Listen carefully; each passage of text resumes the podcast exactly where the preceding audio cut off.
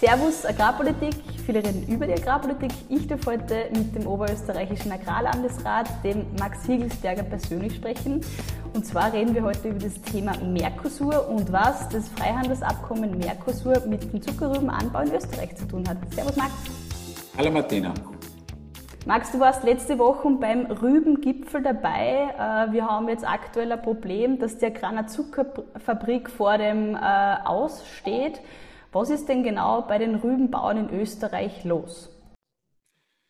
Man muss das etwas gesamthafter betrachten. Wir haben Veränderungen bei der Rübenfläche in Österreich erlebt in den letzten Jahren. Das ist verschiedenen Umständen geschuldet und damit wird natürlich auch die Verarbeitung unter Druck gebracht.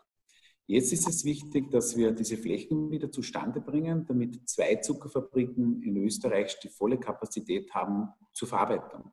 Warum ist das wesentlich? Weil wir wissen, dass wir nur dann gesichert Wiener Zucker auf den Markt bringen können und weil es für Großabnehmer zwei Standorte braucht, um diese Ausfallhaftung auch garantieren zu können.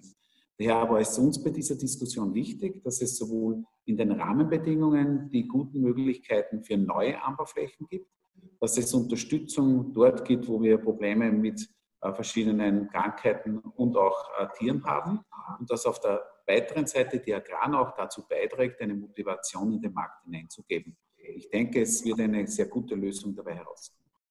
Das heißt, es ist schon ein breiter Mix an Unterstützungsmaßnahmen für die Rübenbauern auf den Weg.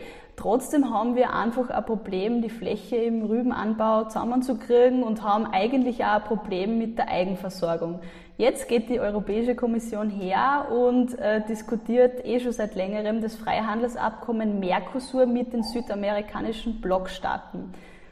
Wohin soll das führen? Was hat das dann für Auswirkungen auf die Zuckerproduktion in Österreich, wenn du wirklich Importware hereinströmt? Ich gehe davon aus, dass auf europäischer Seite vieles überdacht werden muss, was in den letzten Monaten auf den Weg gebracht wurde. Denn es geht hier auch um den Green Deal, der auch eine gewisse Eigenversorgung eindeutig gefährdet in seiner Gesamtheit. Und auf der zweiten Seite, wie von dir erwähnt, auch natürlich das Mercosur-Abkommen.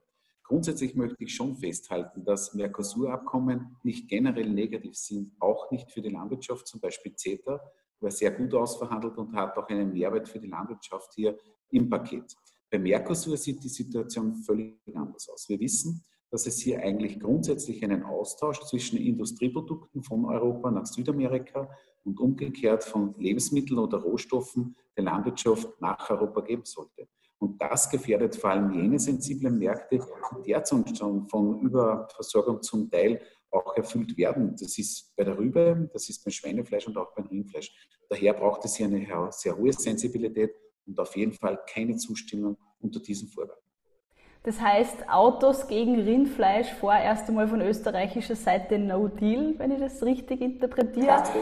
Jetzt gehen wir andere EU-Länder Signale in Richtung äh, No Deal äh, zu Mercosur, zum Beispiel die deutsche Agrarministerin, die Julia Klöckner.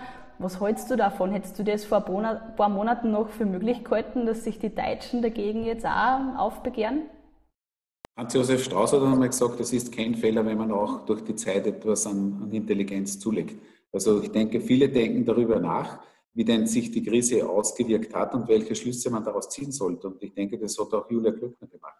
Sie hat gesehen, dass auch die deutsche Landwirtschaft sehr empfindlich ist und dass vieles auf dem Spiel steht, wenn man, sich, wenn man selber nicht mehr produzieren kann. Und daher denke ich, hat sie gesehen, ob Autos exportiert werden. Das hat nicht nur damit zu tun, ob landwirtschaftliche Produkte nach Europa kommen, sondern da gibt es viele andere Einflüsse, die jetzt auch, glaube ich, beim Nachdenken stattgefunden haben. Jetzt äh, sehen wir, was das für, ähm, für Auswüchse für Europa haben könnte und was heißt das dann konkret am Betrieb? Du bist ja selber auch äh, Bauer. Was würde denn das für die daheim am Betrieb bedeuten, wenn wir mit Mercosur äh, zu tun bekommen? Ganz richtig. Und es geht hier eben, wie von dir erwähnt, nicht nur um den Zucker und den Rübenanbau, sondern hier geht es um die gesamten Produktionen, die wir haben. Und gerade Österreich hat einen sehr hohen Selbstversorgungsgrad, den wir auch aufrechterhalten möchten.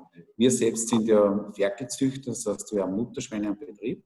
Und wir wissen gerade, wie sensibel der Schweinemarkt jetzt schon in Europa funktioniert oder reagiert. Und wenn es dann auch zusätzliche Einflüsse von Südamerika gibt, kommt hier der, der Markt komplett aus den Fugen. Und was das bedeuten kann, vor allem für, für die kleinstrukturierte Landwirtschaft, wie wir sie in Österreich betreiben, das kann man jetzt noch nicht abschätzen, denn wir wissen, Wir brauchen diese Eigenversorgungen bei den Ferkeln und auch bei den Mastschweinen, wenn wir in der Qualität des Sammergütesiegels auch noch in 20, 30 Jahren am Markt realisieren.